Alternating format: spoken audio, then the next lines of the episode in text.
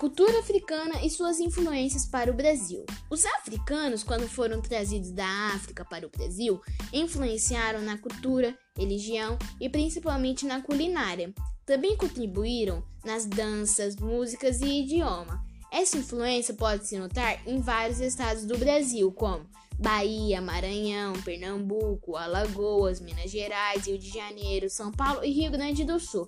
A cultura afro-brasileira é particularmente destacada pela vinda de escravos africanos para o Brasil.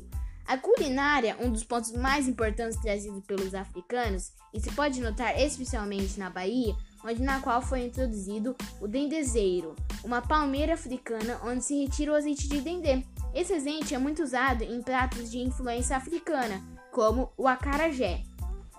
Já na música, a cultura africana influencia no ritmo em boa parte da música popular brasileira. Um dos gêneros musicais são o lundo, que terminou dando origem à base rítmica do machixe, samba, choro, bossa nova e outros gêneros atuais. Também influenciaram nos instrumentos como o berimbau, o afagé e o agogô, instrumentos utilizados para marcar o ritmo da capoeira.